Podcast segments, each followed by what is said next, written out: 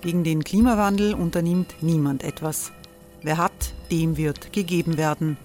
Und Frauen verdienen weniger. War ja immer schon so. Man ärgert sich und macht weiter. Was aber, wenn nicht? Wir haben eine Idee. Die Falter Arena macht die Bühne frei für Menschen und Projekte, die das Land verändern. Mein Name ist Eva Konzett. Ich leite das Politikressort im Falter. Und am Sonntag, den 26. Mai, veranstalten wir im Wiener Stadtsaal die nächste Falter Arena. Mit dabei unter anderem der ehemalige Politiker und Neosänger Matthias Strolz, Theresa Imre von Markter, Sonja Jöchtel von Love Politics oder Kari Ochsner von Ochsner Wärmepumpen. Machen statt jammern. Wir schauen uns an, wie das funktionieren kann. Kommen auch Sie vorbei. Alle Informationen und Tickets finden Sie unter falter.at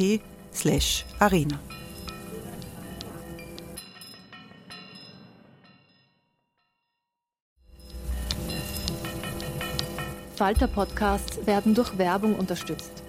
Das hilft bei der Finanzierung unseres journalistischen Angebots.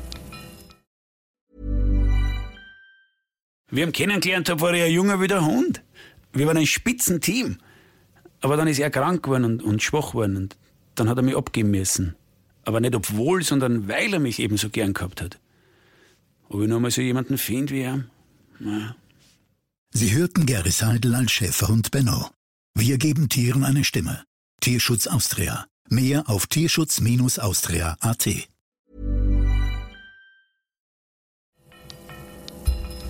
Falter Radio, der Podcast mit Raimund Löw.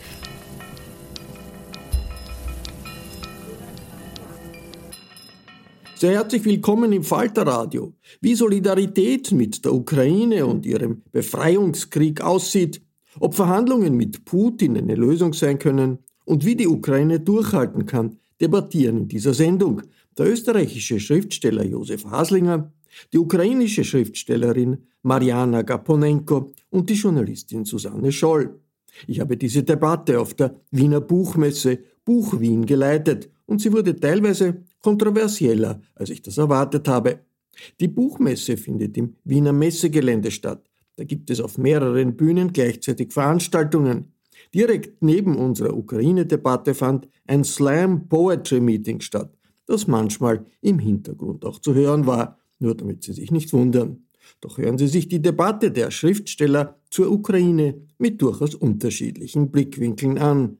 Die prägende Katastrophe unserer Zeit mit Zerstörungen, wie wir uns das nicht hätten vorstellen können, in der Ukraine mit Millionen Flüchtlingen und einem russischen Nachbarn, der sich verhärtet und der wahrscheinlich über viele Jahre eine Art Feind sein wird. Im Osten die Welt ist anders, die Weltordnung äh, verändert sich. Das ist heute unser Thema. Mein Name ist Raimund Löw und ich darf heute durch diese Diskussion führen. Ich darf Ihnen Mariana Kaponenko vorstellen. Hallo. Grüß Gott. Frau Kaponenko ist Schriftstellerin, Autorin von Gedichten und Romanen in Odessa geboren, schreibt auf Deutsch. Das letzte Rennen und der Dorfgescheite, das waren zuletzt die von Ihnen veröffentlichten Bücher. Ich freue mich sehr, dass Josef Haslinger gekommen ist. Hallo. Guten Abend.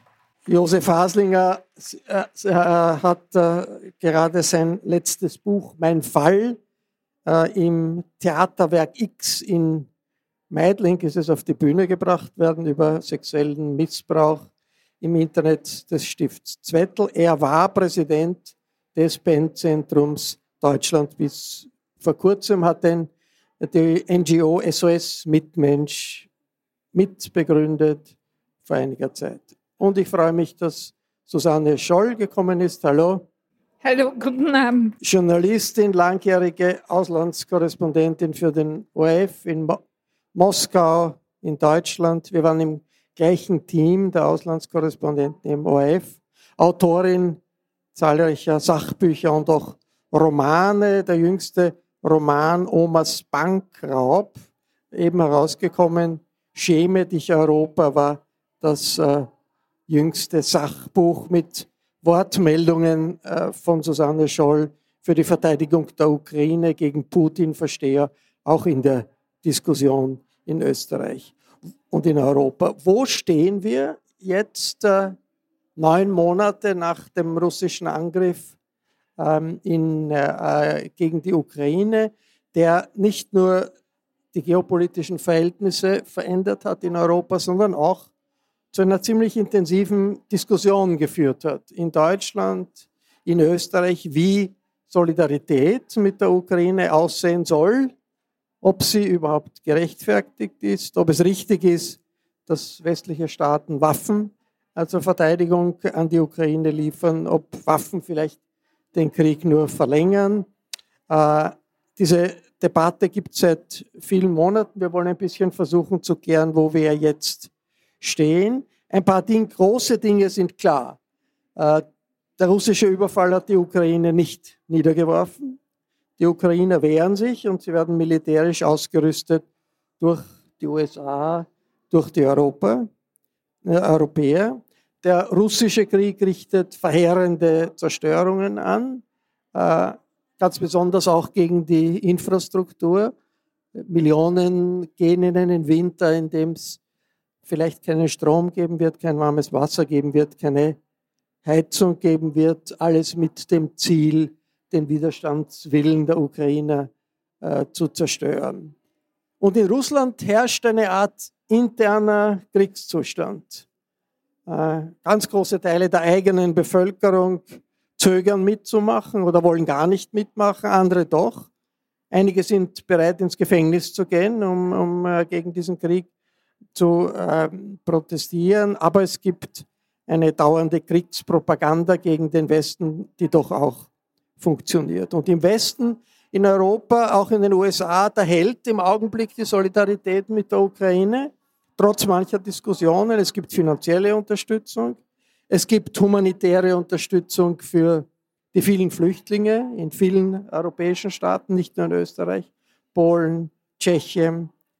Äh, gegen die Flüchtlinge gibt es weniger Misstrauen als gegen die Syrer, die Iraker, die Af Afghanen, aber es ist doch die Sorge da, dass diese Solidarität bröckeln könnte, wenn äh, die Folgen des Krieges in diesem Winter auch bei uns zu spüren sein werden. Frau Gaponenko, wie erleben Sie die gegenwärtige Kriegssituation in der Ukraine?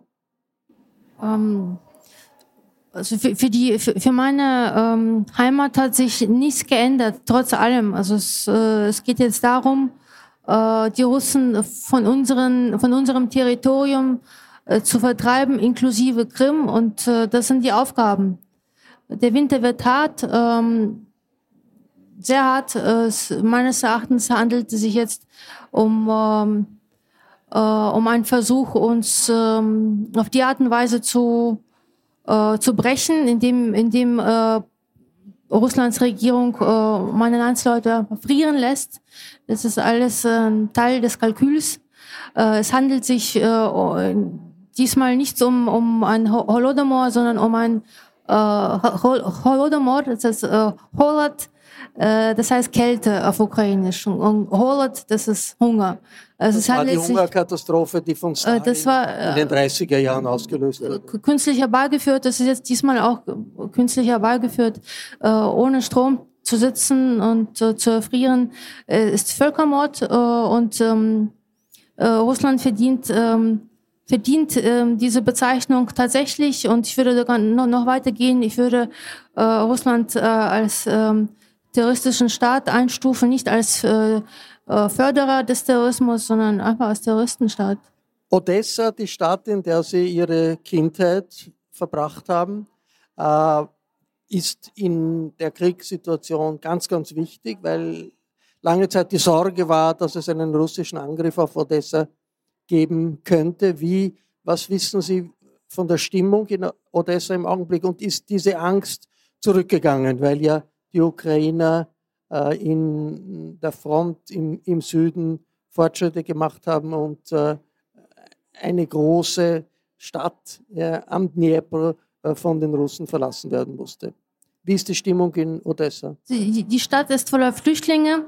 Es war jetzt bis vor kurzem relativ warm und ähm, man hat dieses Meer einfach, man hat das Gefühl, dieses Gefühl für Weite, für, für so diese, diese, ja, das Meer ist tröstlich und öffnet einem das Herz trotz Krieg und ähm, ich glaube, äh, die meisten haben davon profitiert, dass es warm war und das Meer, das Meer einfach ähm, zum Baden da war. Und es war, glaube ich, für die meisten eine äh, relativ sichere Zeit. Jetzt, jetzt kommt der Winter und äh, heute ähm, wurde Odessa auch schwer getroffen. Äh, und meine Familie sitzt äh, immer noch unter, ohne, ohne Strom und ohne Wasser, ohne äh, Mobilnetz. Ich weiß nicht, wie es ihnen geht. Aber wir hatten gestern telefoniert und es ging ihm gut. Aber ja, ich wusste, dieser Tag würde eines Tages kommen. Aber wir werden ähm, diese Zeit mit, mit, mit Würde durchstehen und ähm, es bleibt uns nichts anderes übrig. Wie ist konkret äh, der Alltag der Menschen in Odessa? Es hat lange Zeit, waren sogar auch die Schulen geschlossen, äh, es waren die meisten Geschäfte geschlossen. Hat sich das geändert? Sind die Schulen offen jetzt zum Beispiel? Das, das kann ich Ihnen nicht sagen, ähm, aber ich glaube, ähm, die Schulen sind geschlossen. Das ist mein Gefühl. Ich, ich müsste mich erkundigen. Auf jeden Fall ähm, wird Wasser äh, gehortet, es werden Lebensmittel gehortet. Äh, die, die, Menschen bereiten sich auf einen harten Winter vor. Es ist einfach äh, abzusehen, was, was uns blüht, was, was der Stadt blüht, was der Ukraine blüht. Es wird, ähm, also Wahrscheinlich stehen wir an der Grenze zu einer humanitären Katastrophe und es werden viele Menschen die Ukraine verlassen, noch mehr Flüchtlinge. Werden, ähm, das wird ein furchtbarer. Winter, ein sehr, sehr schwerer Winter. Nicht? Es wird ein, es wird ein zerstörerischer, äh, beispielloser Winter werden und ähm, Russland äh, muss äh, dafür verantwortlich gemacht werden, was, was bei uns verbrochen wird durch diese Regierung. Es werden viele Menschen einfach äh, an banalen Krankheiten sterben. Ähm, an Grippe oder weil sie nicht versorgt werden. Und ähm, das ist alles Völkermord. Das, äh, ich, ich kann Ihnen noch keine Zahlen nennen, aber wir werden am Ende des Winters sehen, was, was alles geschehen sein wird. Auf der anderen Seite Russland, äh, Susanne Scholl, äh, das Land, das äh, du gut kennst, äh, viele Bücher darüber geschrieben hast, wo es äh, im Herbst eine Teilmobilmachung gegeben hat, die wahrscheinlich vielen Menschen in der russischen Bevölkerung das erste Mal so das Bewusstsein gebracht hat, das ist nicht nur irgendeine Spezialoperation weit weg, sondern das ist eine Kriegssituation. Aber gleichzeitig das Leben funktioniert ja normal in Moskau. Also keine Schulen sind geschlossen, äh, die Cafés sind offen. Wie, was macht dieser Widerspruch mit der russischen Gesellschaft? Also äh, man kann das überhaupt nicht mit der Situation in der Ukraine äh, vergleichen. Äh, in der Ukraine geht es wirklich darum, dass ein Land von der Landkarte getilgt werden soll. Äh, das gilt für Russland natürlich überhaupt nicht. Aber was die, diese Teilmobilmachung mit den Leuten gemacht hat, ist, dass sie ihnen äh, plötzlich bewusst gemacht hat, dass es tatsächlich Krieg ist. Und wer Russland kennt, weiß, dass äh, ein Reflex aus der Zeit des sogenannten großen Vaterländischen Krieges immer war, äh, alles ist gut, solange es nur keinen Krieg gibt. Äh, jetzt ist Krieg, jetzt werden die Leute äh, als Kanonenfutter in die Ukraine geschickt, weil diese Zivilisten, die jetzt eingezogen werden bei dieser Teilmobilmachung, äh, die, die haben auch keine Kampferfahrung, die wollen auch nicht kämpfen. Äh, sie haben ja auch keinen Grund zu kämpfen. Nicht so wie die Ukrainer, die wirklich um ihr Überleben kämpfen. Äh, äh es sind äh, unglaublich viele junge Männer sind vor der, ähm, also vor dem Militärdienst einfach ins Ausland geflüchtet, ins nähere Ausland. Viele sitzen in Georgien, in Moldawien, äh, einfach in all jenen Ländern rund um Russland, wo man als russischsprachiger noch durchkommt, weil das kommt ja auch noch dazu.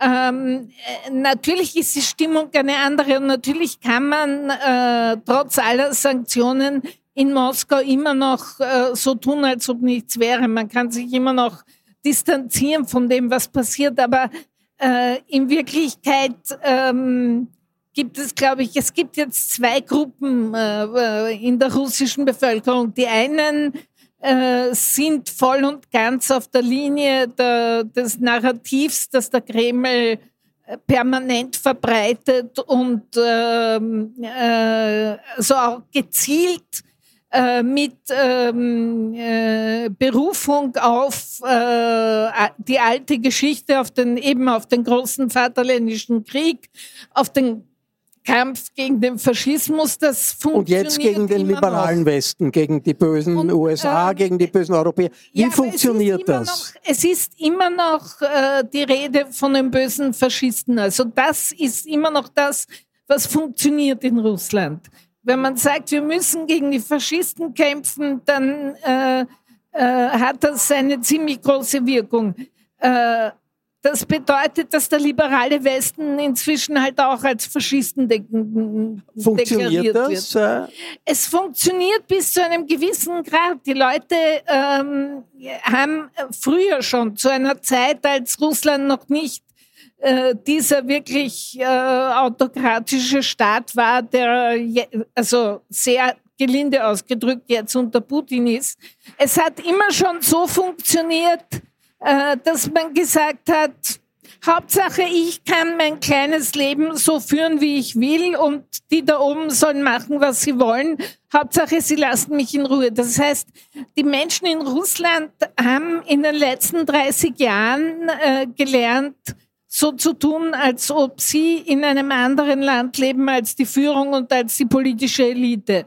Das funktioniert jetzt natürlich immer schlechter, weil die Sanktionen spürbar sind, der Wirtschaft es unglaublich schlecht geht, was ja mit ein Grund für diesen Krieg ist in Wirklichkeit. Und die Menschen äh, plötzlich durch die Teilmobilmachung direkt betroffen sind. Äh, Josef Haslinger, angesichts dieses Panoramas, dieses traurigen Panoramas, wie wichtig ist es aus Ihrer Sicht, dass die Solidarität mit der Ukraine anhält, die sich schon als das vorherrschende Motiv, als die vorherrschende Triebkraft der Politik in Europa äh, bis jetzt durchgesetzt hat? Das ist ganz wichtig. Das ist ganz wichtig. Die Solidarität mit der Ukraine wenn die bröckelt, dann können wir einpacken. Ja? Die Frage ist, wie diese Solidarität sich ausdrückt. Äh, das, was, hat, was hier passiert ist, ist, äh, ist eine Aufkündigung der Nachkriegsordnung. Hier wird ein, ein Land überfallen und alle anderen sollen da irgendwie mitmachen. Ja, das, äh, das geht nicht. Also hier, hier, ist, hier ist etwas passiert, was was einfach nicht sein darf. Es, äh, es wirkt so, als wäre ähm, gleichsam die Nachkriegsordnung rückgängig gemacht und es gibt einen neuen Ost-West-Konflikt, wobei die, der Osten halt nicht mehr Sowjetunion heißt, sondern Russland und der Westen ist der Westen, ja, so. Und äh, das und, und der, der wird kriegerisch ausgetragen. Ähm, die Frage ist ja, wie reagieren wir darauf? Was ist, was ist sozusagen, was können wir anbieten? Was ist, was ist unsere, was ist unsere Möglichkeit? Und ich würde sagen, man kann einen solchen bewaffneten Konflikt äh, und die Frage, wie man damit umgehen soll, nur beantworten, wenn man darüber nachdenkt, was danach sein soll. Was soll danach kommen? Also man muss einen solchen Krieg von seinem Ende her denken, wenn man darin in irgendeiner Weise agiert. Und das ist meines Erachtens nach zu wenig der Fall.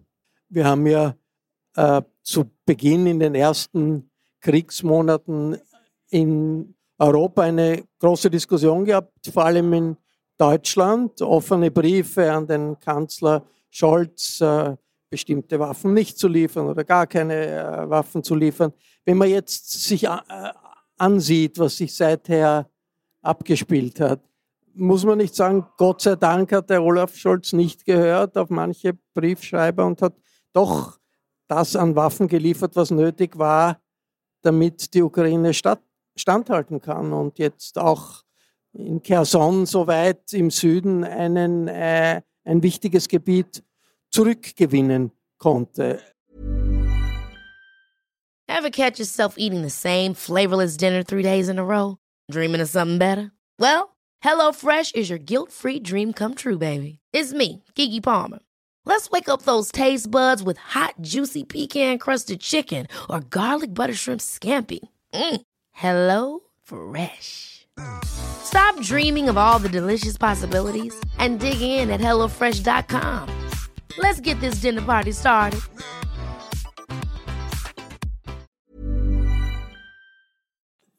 Ja, Cherson ist ein Gebiet, das, ähm, das erobert wurde und das äh, zurückgewonnen wurde. Das stimmt. Äh, also insofern gibt es Erfolge in der Zurückdrängung, unbedingt Erfolge in der Zurückdrängung dieser russischen Armee.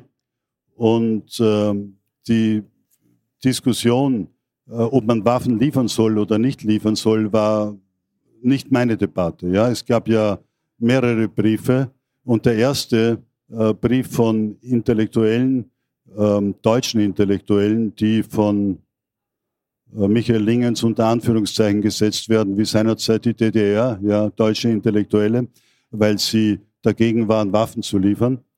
Ähm, der bezog sich tatsächlich auf Waffenlieferungen. Aber diesen Brief habe ich, das war nicht der Brief, mit, mit dem ich zu tun hatte. Ich habe einen Brief unterzeichnet, in dem es um Friedensverhandlungen geht. Und zu diesem Brief stehe ich nach wie vor. Ich bin nach wie vor für Friedensverhandlungen. Auch wenn das etwas ist, was ein bisschen äh, dem Mainstream widerspricht.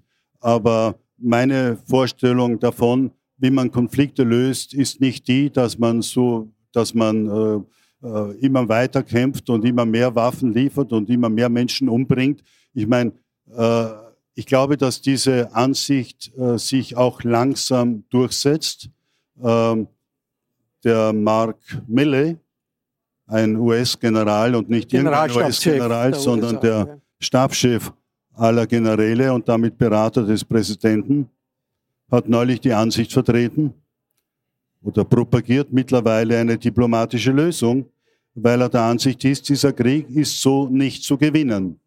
Zu gewinnen wäre er nur, wenn man ihn völlig eskaliert und einen NATO-Einsatz macht und gleichsam die NATO äh, mit den insgesamt moderneren Waffen äh, gegen Russland schickt. Aber das würde eine Eskalation bedeuten, die gar nichts mehr ausschließt, also die eine höchste, eine höchste Gefährdung äh, der Welt wäre. Aber, aber die, der Aufruf zu verhandeln oder ja. die Waffen schweigen zu lassen, ja. und der muss sich ja vor allem an, an Putin richten, nicht? Das, oh, oh der muss sich an Putin richten, das, aber interessant, aber er richtet sich an alle. Verhandeln müssen ja mehrere. Verhandeln kann nicht nur der Putin. Aber, ja, man muss mit Putin verhandeln.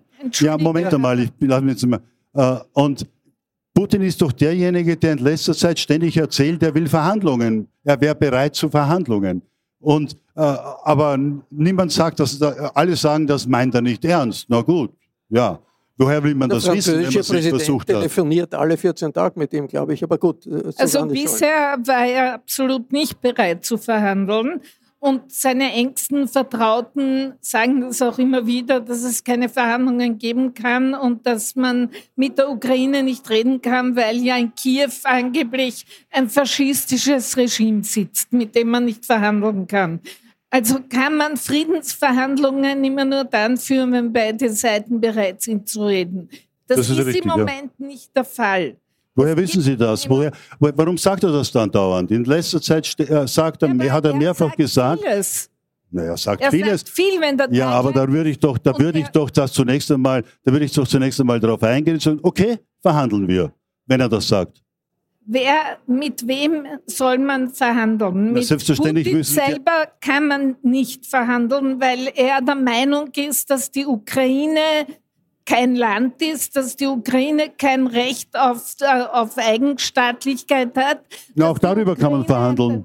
Wie kann man darüber verhandeln? Selbstverständlich, man kann über alles reden. Naja, es ist doch entscheidend, dass endlich einmal die Waffen schweigen. Es ist doch entscheidend. Entschuldigen Sie, Frau Scholl, es sind ungefähr, ich rede, was ich jetzt sage an, an Angaben, das ist das, was der, der General Mark Miele, ja, der Oberstabschef der USA, gesagt hat. Es sind etwa 40.000 Zivilisten gestorben. Es sind 100.000 gefallene, es gibt 100.000 gefallene Soldaten. Also Weder die Russen noch die Ukrainer veröffentlichen diese Eben. Zahlen, aber nach britischen und amerikanischen Geheimdienstberichten sind ungefähr 100.000 ja. Soldaten gefallen. Wie viel sollen denn noch fallen, bevor man anfängt, ja, an, miteinander zu reden? Lösung? Entschuldigung, darf ich jetzt einmal auch ja, ausreden? auch die Frau. Ja, ich will nur noch etwas sagen.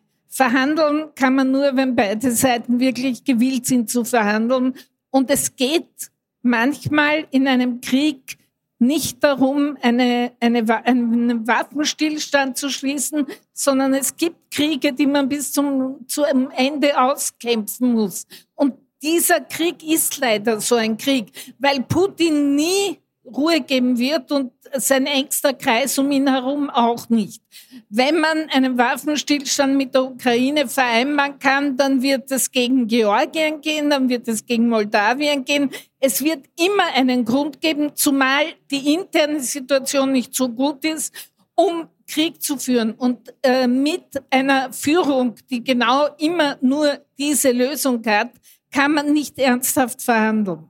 Ob es Verhandlungen gibt oder nicht, das wird natürlich äh, abhängen davon, wie sich äh, welche Seite sich etwas davon erwartet. Aber ich möchte jetzt die Frau Kaponenko äh, fragen, diese Diskussion um Verhandlungen, auch Waffenstillstand, wenn Sie das so hören, wie, das ist eine Diskussion, die gibt es seit langem.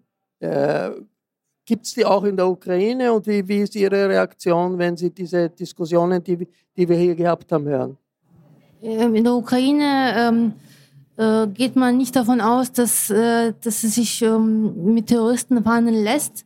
Für uns ist äh, Russland ein Terroristenstaat äh, und ähm, repräsentiert äh, ein Denken, äh, laut dem die Ukraine nicht existieren darf. Das heißt, es gibt etwas Schlimmeres als den Tod und das ist die Unfreiheit. Möchten Sie in Unfreiheit leben äh, und ähm, sich äh, zu einem Touristenstaat bekennen und sagen, ja, ich bin Russe, ich habe mich immer, immer nicht immer russisch gefühlt. Also, mein Großvater, der äh, verhungert ist, das war eine Bagatelle und äh, Georgienkrieg äh, war eine Bagatelle, zwei Tschetschenienkriege, das macht nichts. Äh, lässt sich mit Touristen verhandeln? Nein, es lässt sich nicht mit Mördern, Massenmördern nicht verhandeln. Die Ukraine wird diesen Krieg kämpfen und sie lässt sich nicht sagen, wie lange.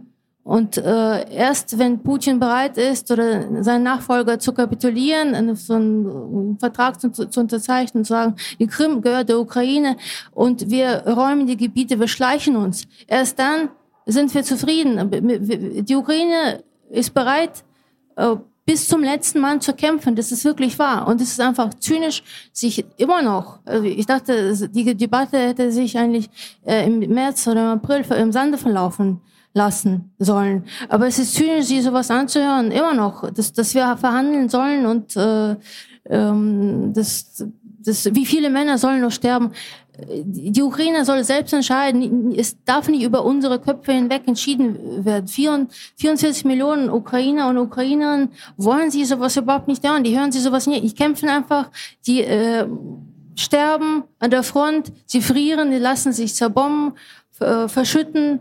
Sie fliehen, aber sie halten zusammen und sie bleiben stark. Und sie werden mit Würde diese Zeit durchstehen und irgendwann werden Geschichtsbücher voller solcher, äh, solcher, ja, solche Beispiele sein, in dem äh, diesem Land äh, mit dieser moralischen Keule vor der Nase geschwungen wurde. Denkt doch an den Frieden. Wie viele Männer sollen noch sterben?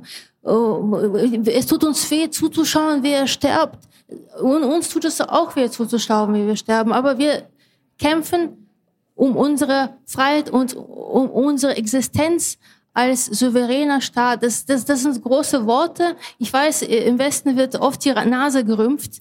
Das sind pathetische Worte, das sind große Begriffe, äh, aber nur für die Nationen, die ihre, äh, ja, ihre Nation nicht mehr nötig haben. Wir sind erst äh, an dem Punkt angelangt, in dem wir als, ähm, als Nation einfach da sind. Wir, wir, erle wir erleben eine, eine historische ähm, ja, einfach eine historische Zeit, in der äh, die Ukrainer und Ukrainer sich als Nation empfinden, als politische Tätige, denkende äh, Bürger dieses Landes. Die, die Frage von Verhandlungen oder die Frage eines Waffenstillstands ist natürlich eine Frage, die äh, von äh, der Weltdiplomatie äh, abhängt, die davon abhängt, was der Kreml entscheidet, was äh, in welche Richtung Putin gehen will. Aber ist das unsere Aufgabe jetzt in der Diskussion in Europa oder in Amerika, diese ähm, äh, Idee in den Vordergrund zu stellen. Ich erinnere mich, Josef Haslinger, wir waren äh, in der Studentenbewegung, war der, der, wichtigste Triebkraft der Politisierung war die Solidarität mit Vietnam. Und da waren klar die Forderung äh, an die Amerikaner, zieht euch aus Vietnam zurück. Aus, Punkt, basta. Niemand wäre auf die Idee gekommen zu sagen, den Vietnamesen, bitte tut's verhandeln, wehrt euch nicht. Also meine Frage ist, wenn wir das so jetzt diskutieren, müssen wir nicht eigentlich äh, uns die Frage stellen, an wen richten wir diese Forderung? Also die Forderung an die, den, den, den Kreml, an den Putin, an die russische Führung, ja, zieht, beendet diesen Krieg, das heißt, zieht euch zurück, beendet diesen Krieg und wenn der Rückzug nur halb ist oder nur Viertel ist oder sonst was, dann wird es Verhandlungen geben müssen mit der Ukraine. Aber für unsere Stellung als äh, Leute, die solidarisch sind mit dem Freiheitskampf äh, der Ukrainer gegen diesen imperialistischen Angriff, sind wir da nicht in der gleichen Position? Sollten wir nicht die gleiche Position haben, wie wir sie damals im Vietnamkrieg gehabt haben? Die Forderung der amerikanischen Friedensbewegung war out now. Also alle Forderungen, die jetzt hier sind, äh, die sich nicht eindeutig nach, in Richtung Kreml-Richtung, in Richtung Moskau richten, besteht da nicht die Gefahr, dass das äh, verstanden wird als ein Rat nach Kiew, tut es doch irgendwie an Nachgeben denken oder an Kapitulieren denken. Und das wäre uns damals in der Vietnam-Solidaritätsbewegung nie in den Kopf gekommen, oder? Ja, das ist sogar eine gute Frage. Allerdings, äh, der Unterschied war, wir waren Zuschauer, nicht? Wir haben wir haben ja nicht den, den Vietcong unterstützt. Äh, ne? Es war nicht so, dass die. Also ja. wir waren sehr mit dem Vietcong. Ja, ja, es war nicht so, dass wir, dass wir Waffen geliefert hätten oder ähnliches. Ja, wir waren nicht Nein, Kriegspartei. In der Position ja. waren wir nicht, wir waren nicht in der Position, hätten, ja. Wenn wir können hätten. Ja, ja. Ähm, ja, aber die, die, die, Sowjetunion hat Waffen geliefert, andere haben Waffen geliefert. Ja, also irgendwo, irgendwo es ist eine andere Situation. Okay. Wie lange hält die Solidarität, wenn man gleichzeitig große Nachteile davon hat? Wir haben keine Nachteile davon gehabt, von diesem ganzen Vietnamkrieg. Ja? Das ist einmal eine, eine Frage. Die andere, aber die wesentlich wichtigere Frage ist die, äh, wie, äh, wie, wie, äh, wie stellt man sich vor, dass das zu Ende gehen soll? Ja? Äh, ist das jetzt, äh, was ist ein realistisches Szenario? Wollen, denken wir ernsthaft daran, dass das, was äh, Zelensky jetzt fordert, im Gegensatz zu vor einem halben Jahr, nämlich dass die Krim zurückgegeben wird und dass alle, alles Territorium, das vorher zur Ukraine gehört hat, von russischen Truppen verlassen wird. Und dann können wir verhandeln. Ist das ernsthaft so gedacht? Das glaubt doch kein Mensch mehr. Das ist doch nur mehr politische Rhetorik. Die natürlich haben, haben, kann man mit punktuellen Erfolgen äh, rechnen und natürlich werden diese punktuellen Erfolge ist auch, ist auch wunderbar, dass das gelingt, ja, dass sie die Russen aus Cherson abziehen. Aber warum? In Cherson hätten sie eine wahnsinnig ungemütliche Position gehabt über den Winter. Da ist besser, sie gehen über den Fluss und sind dort, wo sie vorher schon waren und sich eingegraben haben. Und dort können sie ihre Position halten. Die Vorstellung, dass der Westen das alles zurückerobert mit dem, was jetzt der Westen, muss man sagen, weil die Ukraine allein könnte es ja nicht, ja, dass der Westen das alles zurückerobert mit dem, was jetzt an Waffen geliefert wird, wenn die Deutschen keine Leopard liefern, wenn die Amerikaner nicht die großen Waffen liefern, sondern alles das, was dazu zur Verteidigung nur äh, geeignet ist. Ja, das funktioniert nicht. Das würde nur funktionieren, wenn die NATO in den Krieg, eingreift und wir einen Weltkrieg haben. Den Weltkrieg will äh, die NATO nicht entzünden, den Weltkrieg will niemand haben. Und die Frage ist also, man muss den, das, was hier passiert, von Ende her denken. Was ist realistisch, was rauskommen kann? Ich kann doch nicht sozusagen eine utopische Idee, ja, dass der, dass der Russe oder die Russen. Die Amerikaner äh, haben sich aus Vietnam zurückgezogen. War also, viele ja, wunderbar. Es aber gibt durchaus ein Szenario. Ja, aber wenn, wenn nicht einmal, wenn die, amerikanisch, wenn, die amerikanische, wenn die amerikanische Politik sich schon spaltet in dieser Frage und der oberste General sagt, es wird auf eine diplomatische Lösung hinauslaufen müssen, weil er nicht mehr daran glaubt. Aber der amerikanische oberste General kann nicht für Kiew entscheiden. Und darum geht's. Dieser Krieg der, ist der Oberste, Krieg und allerdings wird er für Kiew entscheiden. Nein, wenn der Kongress die Waffen, nein, wenn der Kongress die Waffen nicht mehr liefert, dann wird's, ist es vorbei. Ich darf jetzt auch ausreden. Es, äh, es geht, es gibt die einzige wirkliche Lösung für diesen Krieg ist, dass in Russland es Leute gibt, die diesen Krieg nicht bereit sind, weiter zu vertreten, weiterzuführen und dass Putin weggeputscht wird. Es tut mir leid, es ist die einzige Möglichkeit. Und dann kann man auch verhandeln. Vorher nicht und die Amerikaner können verlangen, was sie wollen. Sie kämpfen nicht in der Ukraine. Es kämpft die ukrainische Armee und es kämpft der ukrainische Präsident auch um sein Überleben, weil der Plan Putins war natürlich Zelensky und alle seine Leute umzubringen und ein Quisling-Regime dort einzusetzen. Die Ukraine wirklich auszulöschen und das ist ja auch das, was er jetzt versucht. Ist das nicht äh, ein Krieg, der in Wirklichkeit auch andere Dimensionen hat. Nicht nur die Dimension, die territoriale Dimension, äh, die Ukraine zu kontrollieren, sondern bei dem das große politische Ziel ist ein Rollback der Revolutionen von 1989. 1989 waren Freiheitsrevolutionen, demokratische Revolutionen äh, in Europa bis nach Moskau, wo, wo, wo, wo es das auch gegeben hat, selbstverständlich, ähm, beginnend mit Gorbatschow dann zu Jelzin. Das war äh, ein Prozess, der jetzt versucht wird, zurückgerollt zu werden. Ist das äh, ein bisschen die äh, Dimension, die wir nicht übersehen, wenn wir nur jetzt über Waffenlieferungen hin oder Waffenlieferungen her sprechen, dass hier äh, unter Putin sich ein Revanchismus in der russischen Führung äh, festgesetzt hat, dessen Ziel äh, äh, weit über jetzt bestimmte Territorien in der Ukraine hinausgeht, dessen Ziel ist das Rollback der demokratischen Revolutionen von 89, denn in der Ukraine war das ja sozusagen, was hat äh, den Putin besonders gestört? Das war die Maidan-Bewegung, äh, das war die Orangene Revolution vorher. Das heißt, Mobilisierung der Basis, die freie Selbst, Selbstorganisation der Menschen, die es in der Ukraine gegeben hat, ist äh, in Russland nicht möglich war.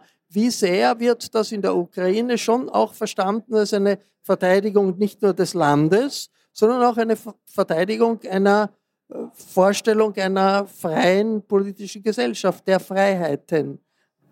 Ja, also mag sein, dass Putin ähm, äh, Phantomschmerzen hat, die sich äh, weder mit Judo-Übungen noch mit Botox-Spritzern lindern lassen, aber das, geht, das interessiert die Ukraine nicht. Ähm, wir haben doch alle am 21. Februar in seiner Fernsehansprache laut und deutlich gehört, dass wir für ihn nicht existieren, wir dürfen existieren. Entweder werden wir ausgelöscht oder wir lassen äh, uns zu äh, Russen umerziehen und zu, äh, zugeben, äh, dass wir alle zu Russland gehören und gerne ins Heim ins Reich äh, zurückkehren. Ähm, das ist doch sein Plan. Ähm, entweder er äh, gibt, gibt zu, dass wir alle ein Volk sind, äh, oder äh, ich, ich vernichte euch. Das heißt, für die Ukraine ist es keine Option. Es ist eine Frage des Prinzips. Es ist eine Frage der Ehre. Das sind, das sind so Sachen, die hier im Westen ähm, offenbar äh, auf taube Ohren stoßen. Aber äh, Europa ähm, steht auch so an einem Wendepunkt. Äh, in, moralischer Hinsicht. Solche Begriffe dürfen nicht belächelt werden, äh, äh, weil sie fundamental sind. Das sind die fundamentalsten Werte von demokratischen ähm, Strukturen. Und die Frage ist, sind sie hier ähm, verwöhnte Opportunisten, ähm, Nutznießer von demokratischen Freiheiten oder sie stehen für ihre Werte ein und sie sie stehen für diese Werte ein. Das ist die große Frage, die äh, dieser Krieg auch hier ähm, äh, in Europa äh, erhoben hat. Also die, sie müssen sich diesen Fragen stellen, weil, weil es geht auch nicht nur um Russland, es geht auch um China, es geht, es geht um autoritäre äh, Strukturen äh, und es geht um einfach um eine Zäsur in unserer Weltordnung. Entweder ähm, haben Sie, Entschuldigung, dass ich sage, entweder haben Sie Eier und Sie, oder Sie haben keine Eier. Und äh, diese Frage muss sich jeder stellen. Jeder, der von diesem freien Leben profitiert, jeder, vor allem junge Menschen, müssen sich diese Frage stellen.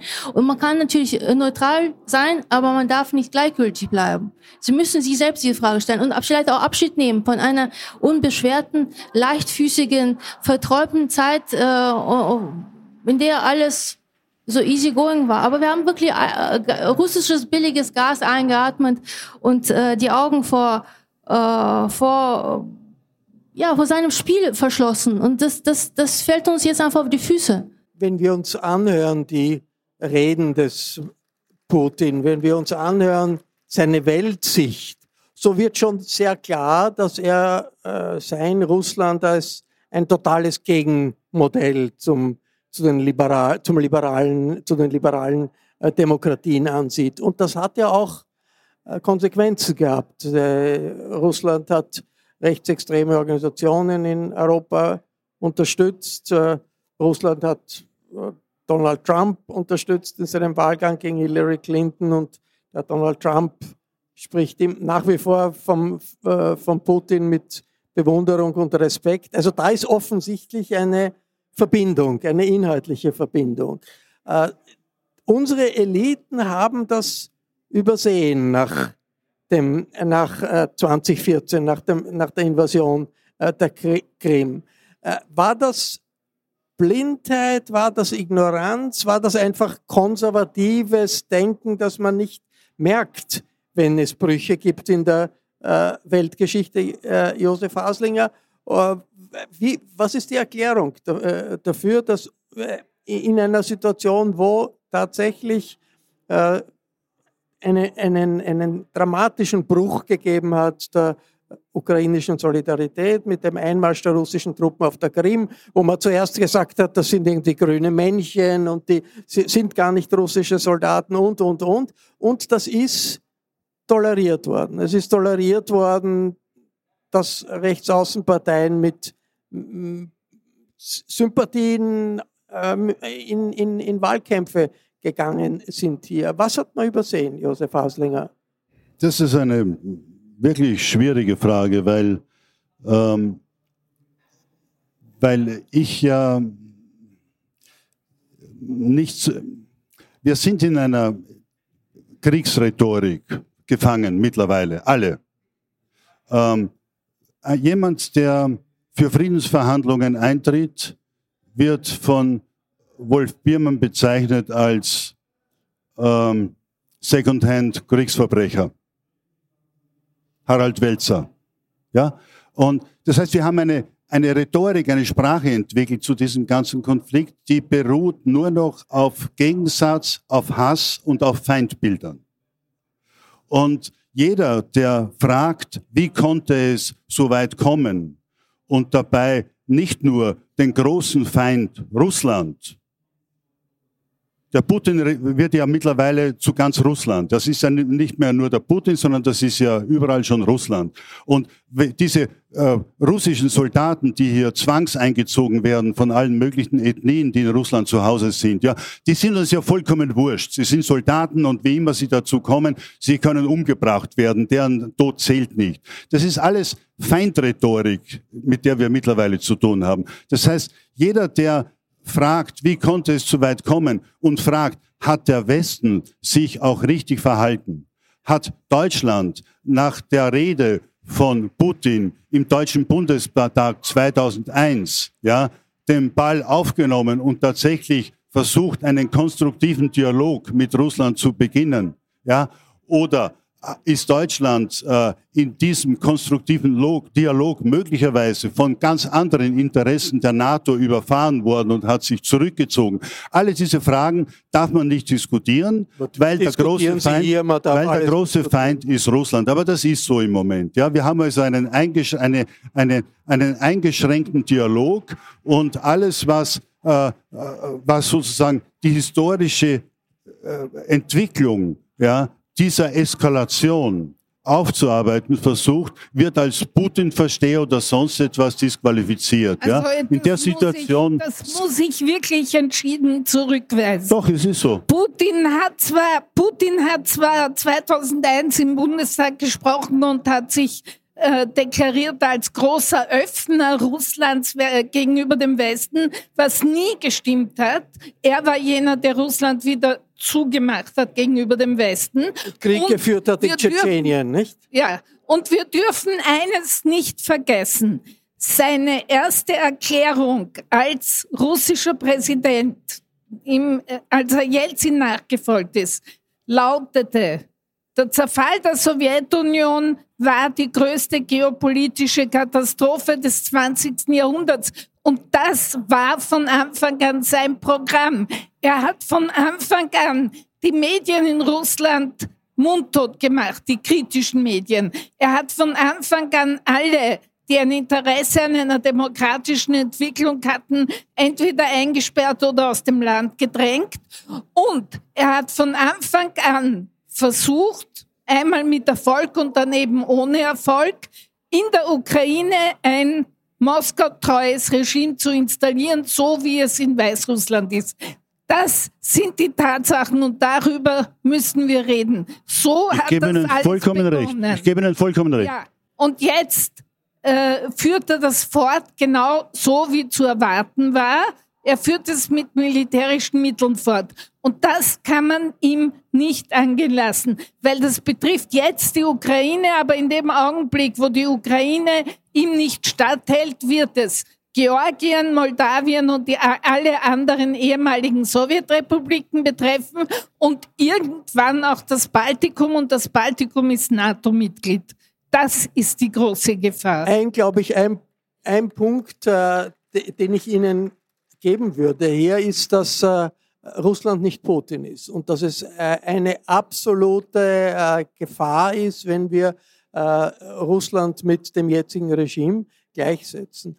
Wir haben langfristig, mittelfristig, langfristig ist eine Veränderung in Russland wahrscheinlich die einzige Möglichkeit, um das zu verhindern, was hier der Professor Münkler gesagt hat, nämlich eine dauerhafte neue, neue Weltordnung mit äh, einer, kalten Kriegssituation äh, gegenüber Russland, so wie es, weiß nicht, zwischen Nordkorea und Süd Südkorea äh, zurzeit gibt.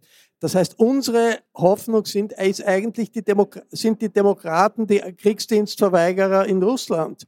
Und wenn äh, wir darüber sprechen, dass wir reden sollen, verhandeln sollen, also sollten wir nicht vor allem an die russische Zivilgesellschaft uns wenden und die russische Zivilgesellschaft ansprechen über Medien, die wir entwickeln, über äh, Signale, dass äh, der äh, äh, Alexei Nawalny, der im Gefängnis sitzt und äh, ein, ein, endlich einen Status verdient wie Nelson Mandela einst, weil er sich für, gegen den Krieg wendet und, und um gegen den Krieg zu gehen, in, in, riskiert ins Gefängnis, im Gefängnis viele, viele Jahre zu bleiben. Also brauchen wir nicht, äh, anstatt zu sagen, die Ukrainer müssen verhandeln, statt zu kämpfen, brauchen wir nicht in Wirklichkeit eine große Solidaritätsbewegung mit den Russen, den russischen Kriegsdienstverweigerern, den russischen Demonstranten, den, Russi den Russen, die nicht bereit sind, diesen Kurs mit, mitzufahren. Und müssen wir nicht denen auch sozusagen eine Perspektive geben. Äh, die Frage war, was kommt nachher? Ja, die Perspektive muss natürlich sein, den Russen, die nicht mit, zu den Kriegstreibern gehören, zu sagen, ja, wir wissen, ihr seid unsere Nachbarn, wir wissen, Russland ist, ist ein, eine Kultur, äh, Kulturnation und wir wollen mit euch gute Beziehungen haben, aber dazu muss zuallererst dieser Krieg beendet werden. Und, und, und, und äh, dies, diese, diese Diskussion, dieser Zugang fehlt mir. Ähm, gibt's, wie sehr, ich meine, in der Ukraine ist natürlich Verständnis für äh, Russen, die gegen den Krieg sind. Ich meine, Nawalny, das ist ja, ist ja ganz klar. Also die Leute, die auf die Straße gegangen sind in Moskau, in den Städten, wie die Mobilmachung war, wie wird das in der Ukraine rezipiert? Es gibt ja Verbündete für die Ukraine in Russland. Ja, also ganz ehrlich, Russland interessiert die wenigsten in der Ukraine. Ich möchte nochmal äh, auf, die, auf diese Aussage zurückkommen. Das stimmt nicht. Äh, Russland hatte mehrfach die Chance gehabt, sich äh, in die westeuropäische Prosperität äh, zu integrieren. Die ist gescheitert.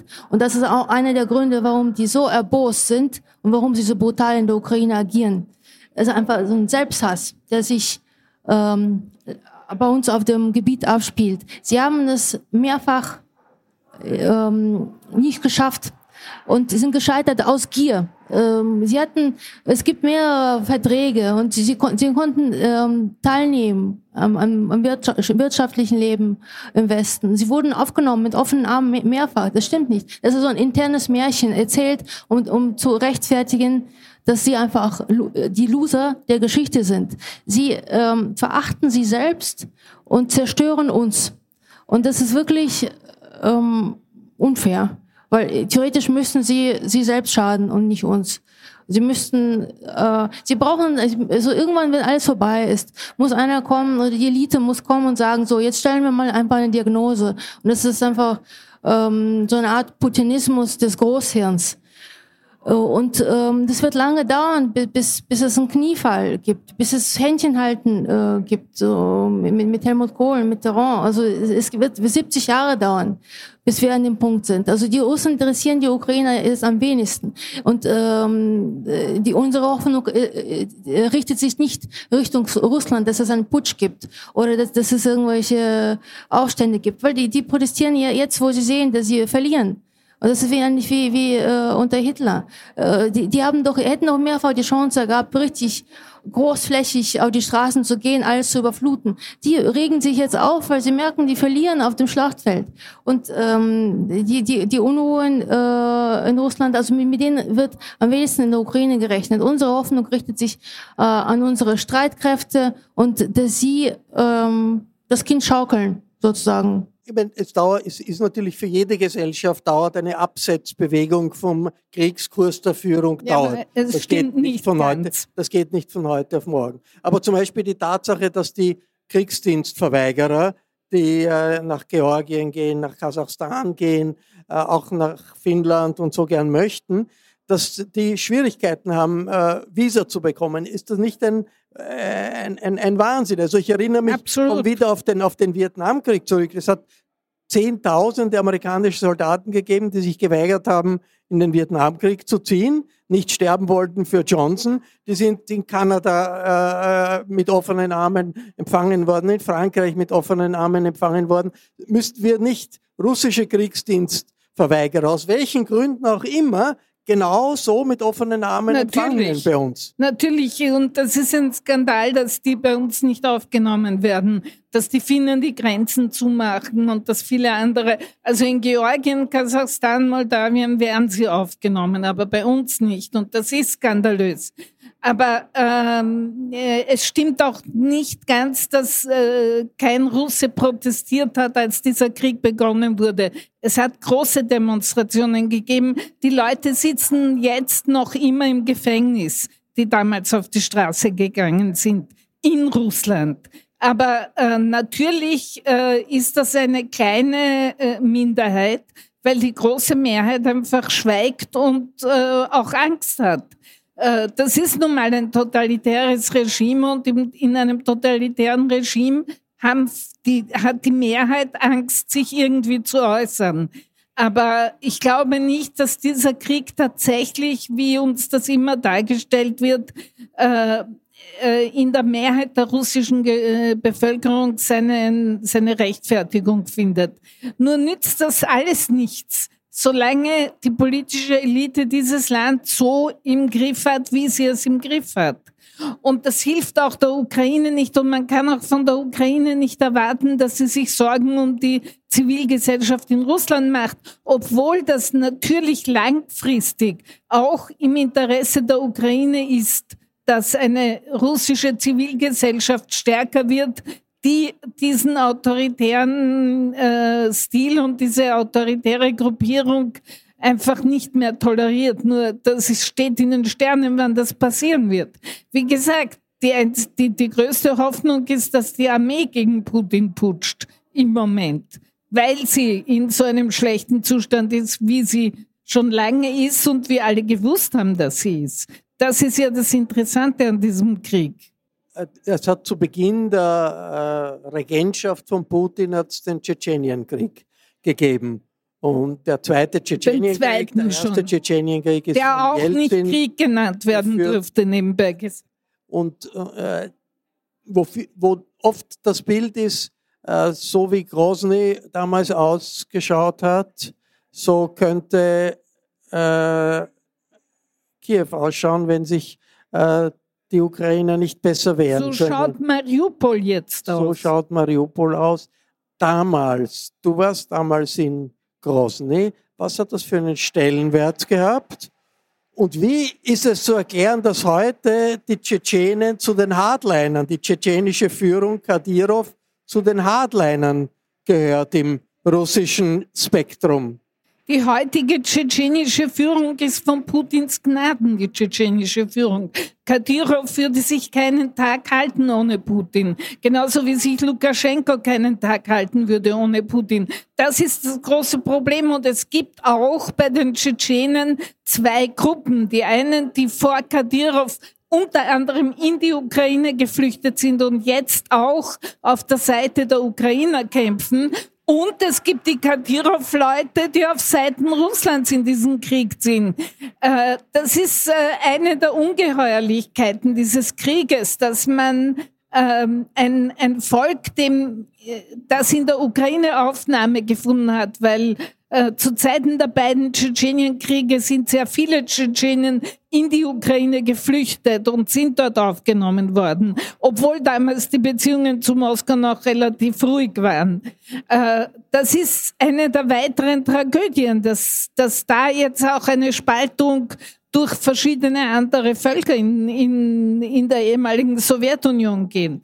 Aber Tatsache ist, dass, ähm, äh, dass es immer äh, zwei, zwei Seiten dieses, dieser Medaille gibt und dass es immer zwei äh, verschiedene Positionen gibt. Es gibt die Tschetschenen, die auf Seiten Russlands kämpfen, weil sie äh, weil sie einfach zu, äh, zu Kadyrov gehören, der auch nicht zulässt, dass es irgendeinen Widerstand gibt. Also äh, Kadyrov regiert in Tschetschenien so sehr mit eiserner Hand, dass, ähm, dass die, die, die vor dem Krieg geflüchtet sind, nie wieder zurückkehren konnten.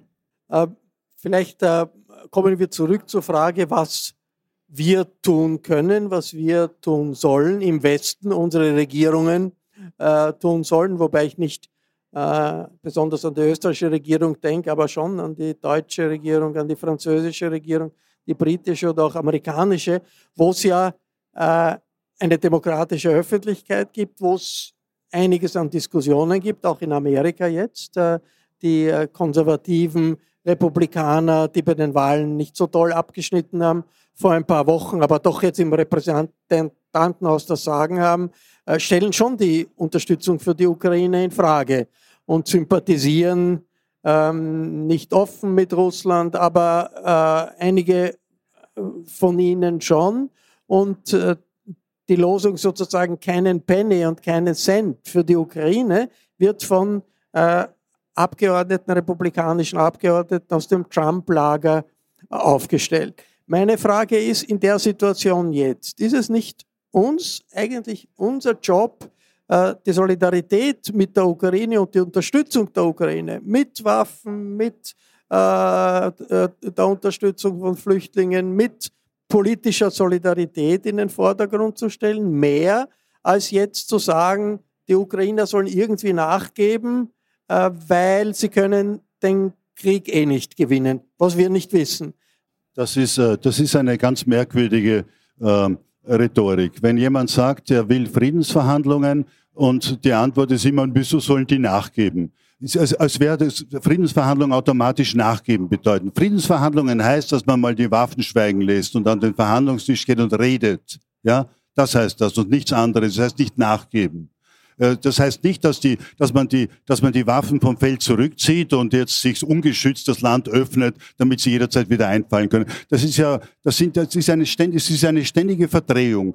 Und ich bin absolut für Friedensverhandlungen in dieser Situation, selbst so äh, selbst konservative Geister, wie ich sie nennen würde, lese ich mittlerweile in der Zeitung. Gestern in der Frankfurter Allgemeinen Zeitung auf Seite 1 ist plötzlich davon die Rede, dass dieser Krieg in absehbarer Zeit sicher nicht zu gewinnen ist. Und dass es sozusagen, es ist eine, mehr oder weniger eine, ein, ein Plädoyer gewesen, Friedensgespräche aufzunehmen. Aber das ja. könnte ja auch ein ah. Zeichen sein, dass die Solidarität ja. bröckelt. Na, na, natürlich ist das ein Zeichen, dass die Solidarität bröckelt. Das ist doch so. Und das, was äh, du gerade gesagt hast, nämlich, dass die, äh, dass die Konservativen im im Repräsentantenhaus die Mehrheit kriegen. Ich glaube ja nicht, dass sie Freunde von Russland sind. So sehe ich es nicht. Aber sie sind America First, ja, Anhänger. Und sie wollen sich nicht zu, zu, zu, in internationalen Konflikten sozusagen die Ressourcen vergeuden. Sie wollen sich nicht, sie haben keine, keine, keine, keine Ethik, die für die ganze Welt eine Gültigkeit hat, sondern sie sind America First Leute.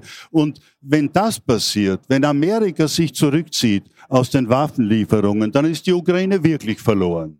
Und äh, insofern ist, ist gerade jetzt die richtige, der, der richtige Zeitpunkt, ins Gespräch zu kommen, und äh, weil, wenn jetzt das, auch das eintritt, was, was, was, was ich auch, auch wiederum gelesen habe von irgendwelchen äh, Generälen und politischen Beobachtern, die sagen, der Winter, im, der Winter äh, könnte eine Situation bewirken, wie sie im Ersten Weltkrieg war nämlich dass die Russen sich auf der einen Seite des Flusses einziehen. Diese Front ist bitte 1000 Kilometer lang. Und da kann man schon da und dort irgendwelche punktuellen Erfolge erzielen, ja.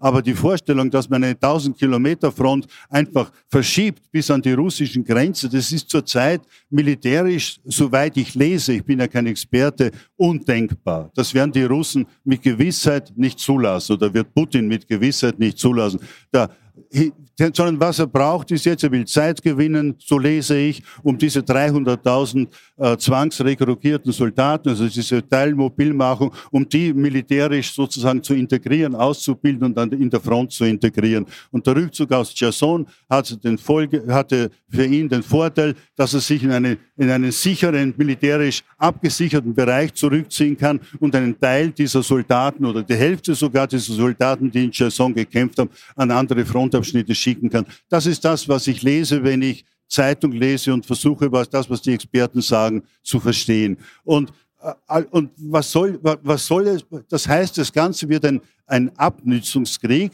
wo immer mehr Menschen sterben, ja, wo immer mehr Material verschlissen wird, wo immer mehr aufgerüstet wird. Am Ende werden Friedensverhandlungen stehen müssen, egal wie dieser Konflikt, am Ende werden Friedensverhandlungen stehen. Und äh, warum äh, kann man nicht zu dem Punkt zurückgehen, äh, an dem man von, vor einem halben Jahr schon einmal war, als solche Friedensgespräche stattfanden und als man, als man auch schon erste Lösungsansätze hatte, wie eine Zukunft aussehen könnte.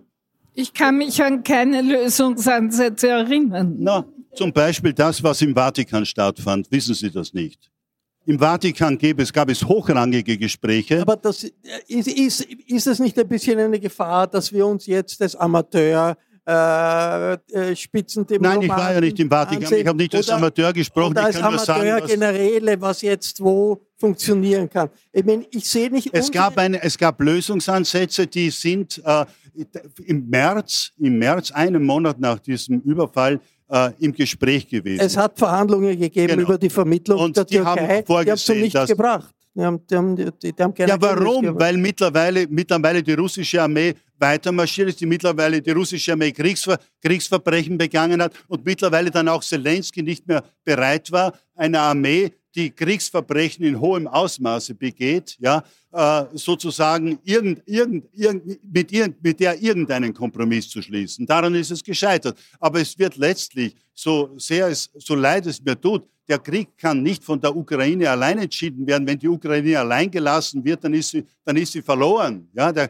da, das sind natürlich selbstverständlich werden die Mächte mitreden, insbesondere wird Amerika mitreden, die dafür gerade steht, dass die Ukraine in der Lage ist, überhaupt diese, diese Front gegen Russland und, zu halten. Und das, und das ist schon, das muss man sagen, doch eine, eine besondere Konsistenz der amerikanischen Führung in dieser äh, äh, Auseinandersetzung, dass die Amerikaner sehr, sehr massiv die Ukraine militärisch unterstützt haben, ohne äh, amerikanische äh, Training für ukrainische Soldaten, ohne amerikanische Waffen, wäre heute in Kiew eine Marionette des Putin an der Macht und Zelensky ermordet oder geflohen. Aber die Amerikaner haben immer gleichzeitig, äh, aus meiner Sicht doch bemerkenswert, äh, klargemacht, sie wollen keinen, äh, keine militärischen Aktionen, die direkt nach Russland gehen. Auch der, der äh, Joe Biden nach dem Präsidentschaftswahl, äh, nach den Kongresswahlen, wo es eine lange Pressekonferenz gegeben hat, immer wieder sehr deutlich gemacht, alles zur Verteidigung der Ukraine, aber gleichzeitig die Waffen, die auch nach Moskau äh, zielen könnten, die auch tief in russisches Gebiet zielen äh, könnten, die bekommt die Ukraine nicht. Und das ist ein, erscheint mir doch ein beruhigendes, in einer furchtbaren Situation, beruhigendes Zeichen von Verantwortungsbewusstsein in der amerikanischen Führung, auch in der europäischen Führung. Aber ich möchte jetzt äh, äh noch äh, äh, sozusagen, was wir jetzt haben, was wir jetzt in Europa haben, was ist für Sie das Wichtigste äh, für die nächsten Wochen, für die nächsten Monate, was sie erwarten können von den Europäern, auch von den Österreichern äh, und den Deutschen, um äh, es der Ukraine zu, äh, besser möglich äh, zu machen, durch diesen Winter zu kommen und äh, äh, durchzuhalten. Ähm, noch ist die Ukraine nicht verloren. was Europa tun kann, ist, sich Putins Narrativen zu widersetzen, diese Propagandarhetorik nicht anzunehmen, uns einfach diesen Sieg gönnen, den wir auch verdienen und die Ukraine wird diesen Krieg gewinnen. Es muss sich einfach auf der mentalen Karte der Europäer und Europäerinnen äh, etablieren, der Gedanke, dass eine, ein kleines Land wie die Ukraine dieses super, angebliche Superland Russland schlägt. Und äh, es, es es hat äh, auf jeden Fall eine Gerechtigkeit und eine Logik. Die Ukrainer und Ukrainer werden mit, mit bloßen Händen, mit Mistgabeln kämpfen bis zum letzten Mann. Das ist unser Privileg, unser Recht und unsere Pflicht, dieses Land und unser Leben, unsere Existenz zu verteidigen. Und ich möchte solche einfach solche ähm, Lüftchen um mich nicht wehen lassen. Ja, die Ukrainer, ähm, die, die, die Amerikaner ausgestiegen sind. Ja, wir haben ähm, auf jeden Fall ähm, immer noch genügend Waffen und wir haben immer noch genügend Feuer und wir haben immer noch die Bereitschaft, weiter zu kämpfen. Und es geht im Grunde genommen, ich weiß nicht, ob Sie es noch irgendwie gemerkt haben, aber es geht, Herr Haslinger, es geht wirklich um die, um den Versuch. Äh, es, es ist ähnlich wie mit dem Klimawandel. Äh, vielleicht werden wir am Ende verbrennen. Wir werden sicherlich am Ende verbrennen, das Planet. Äh, aber es geht um den Versuch. Ich würde immer noch ein Bäumchen pflanzen. Es geht um die Geste. Äh, die Europäer stehen an so, einer, um, so einem Zeitpunkt, in dem sie der Welt zeigen können, der Welt, der, die, die in um, Ungerechtigkeit lebt. Ob sie als Hoffnungsschimmer dastehen als Beispiel vorangehen oder wirklich ähm, von der Weltbühne verschwinden als äh, traurige, lächerliche Opportunisten? Und das ist die große Frage und die, die gilt für jeden zu beantworten. Ich hoffe, dass wir sie mit Ja beantworten. Ja, wir sind bereit ähm, zu gucken in der Hose, ob wir noch diese Eier haben oder nicht. Die Frage der Solidarität ist wahrscheinlich wirklich die zentrale Frage, äh, die auch politisch die nächsten Wochen und die nächsten Monate äh, prägend sein wird. Welche Art von äh, Solidarität können wir praktisch umsetzen? Welche Art von Solidarität trägt, mit welcher Art von Solidarität trägt Europa den, äh, nationalen Widerstandskampf der Ukraine gegen diesen imperialistischen Krieg mit? Wie viele Solidarität kann von uns kommen in Europa, in Amerika und in der westlichen Welt?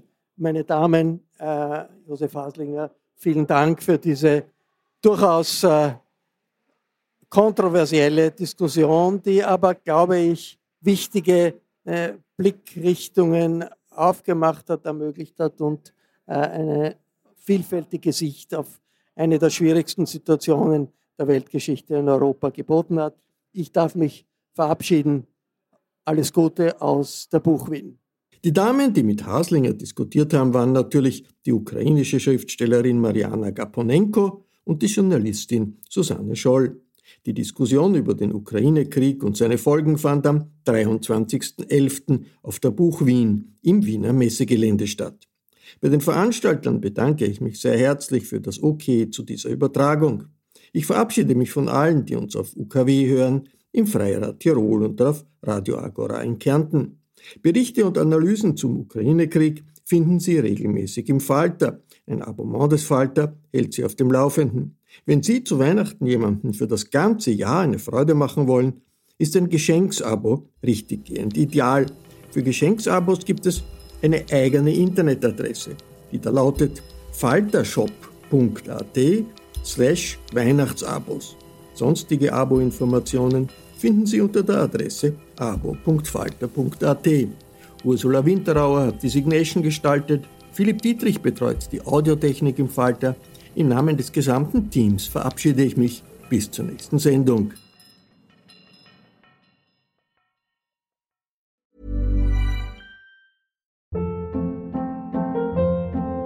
Hold up. What was that? Boring. No flavor. That was as bad as those leftovers you ate all week. Kiki Palmer here, and it's time to say hello to something fresh and guilt-free. Hello Fresh. Jazz up dinner with pecan-crusted chicken or garlic butter shrimp scampi. Now that's music to my mouth. Hello Fresh. Let's get this dinner party started. Discover all the delicious possibilities at hellofresh.com. Hey, it's Paige DeSorbo from Giggly Squad. High quality fashion without the price tag. Say hello to Quince. I'm snagging high-end essentials like cozy cashmere sweaters, sleek leather jackets, fine jewelry, and so much more. With Quince being 50 to 80% less than similar brands. And they partner with factories that prioritize safe, ethical, and responsible manufacturing. I love that. Luxury quality within reach. Go to quince.com slash style to get free shipping and 365 day returns on your next order. Quince.com slash style.